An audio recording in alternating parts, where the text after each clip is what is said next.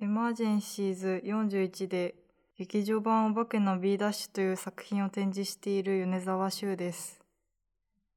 本作品は2021年に制作したお化けのという作品の劇場版作として展開しました。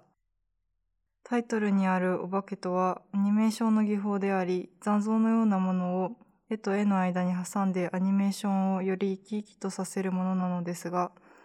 そのお化けはキャラクターにとって無意識な現象であり、それが幽霊的なお化けにもつながっていると考えています。お化けののシリーズでは、現在 A と B というキャラクターがいて、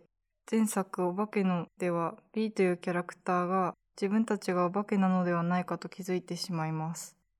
気づいてしまったことで B は似て非なる同じ人 B になり、その世界から消えてしまうことになりました。A と B' が瞳を合わせることでお互いを存在として認識できる。そして原型質を持つアニメーションはまた形を持ち、瞳を合わせることができればまた出会うことができる。その可能性が絶対にゼロではないことが悲しい別れの話ではなく希望の話となります。今回のインスタレーションの展開として手前に世界観の予告編、奥に本編のインスタレーションという形になっています。奥の部屋では A と B' ダッシュの目が対角線上に垂直に配置されており、その間を歩くことができます。つまり、合っている目と目の間を歩くことになります。配置されたモニターは同じ世界にいくつか配置された定点カメラになっています。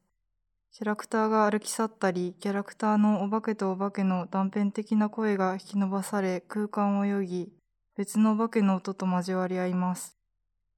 アニメーションのフレームとフレームが保管される際、描かれず形を持たないアニメーションのメディウムが空気のように漂う作品となりました。空気のようにが自分が最近作品を作る上で意識していることです。映像が再生されるだけではなく、より生きているように今後も表現していきたいなと思います。大学3年生からなんかアニメーション映像じゃなくて違う表現方法で展開したいなって思った時にまずアニメーションが生きているとは何かっていうところから考えたり先生と相談したりとかしていて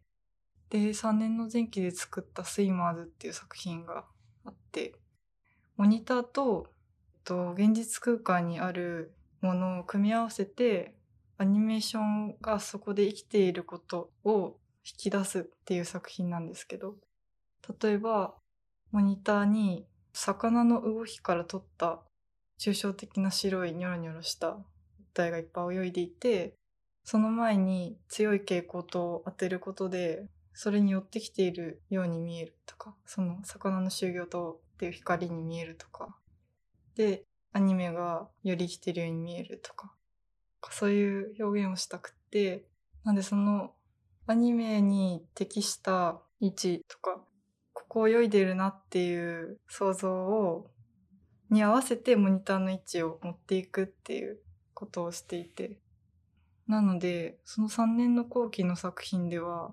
なんかそのアニメーションを活かすためのいけすを作ろうと思って、 Unity の空間上にカメラを上からと遠くからの2点で配置して、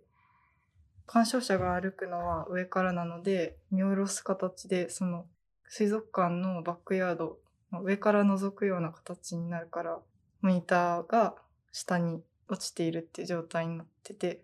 だからそのアニメを見るために一番いい位置にディスプレイをアニメーター側が動かすってことをしています。今回は窓っぽい気持ちで置いてました。そこに出るって分かってる窓を置いて、それこそ定点カメラみたいに置いています。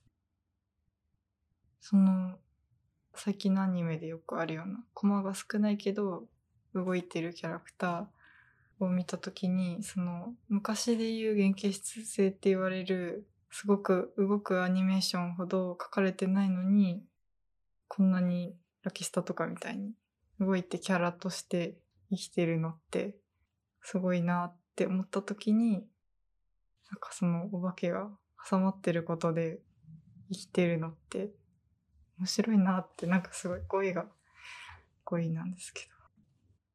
あとその書いてるこのアニメーターの身体感覚が人の体を失ってお化けになって残ってるのも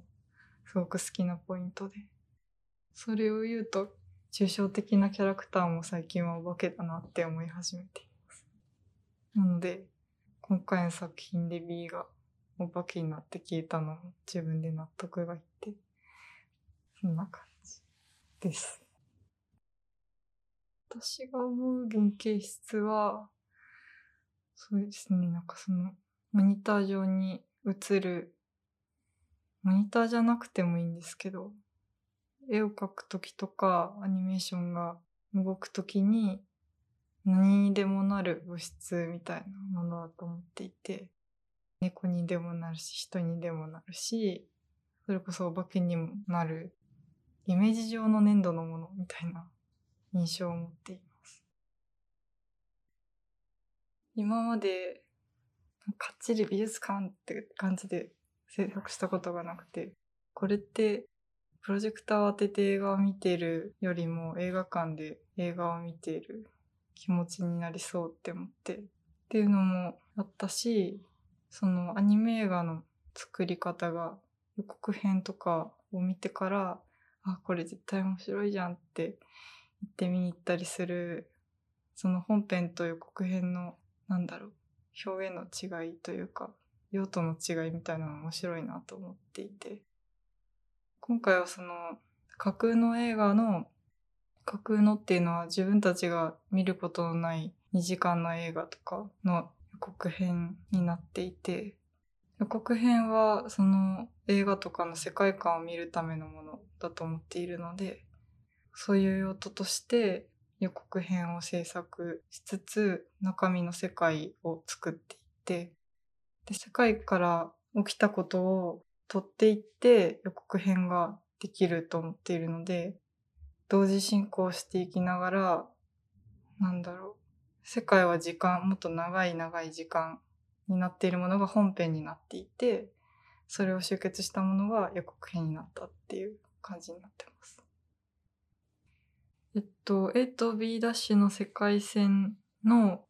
別キャラ、別表現みたいなものをまた展開できたらなって思っています。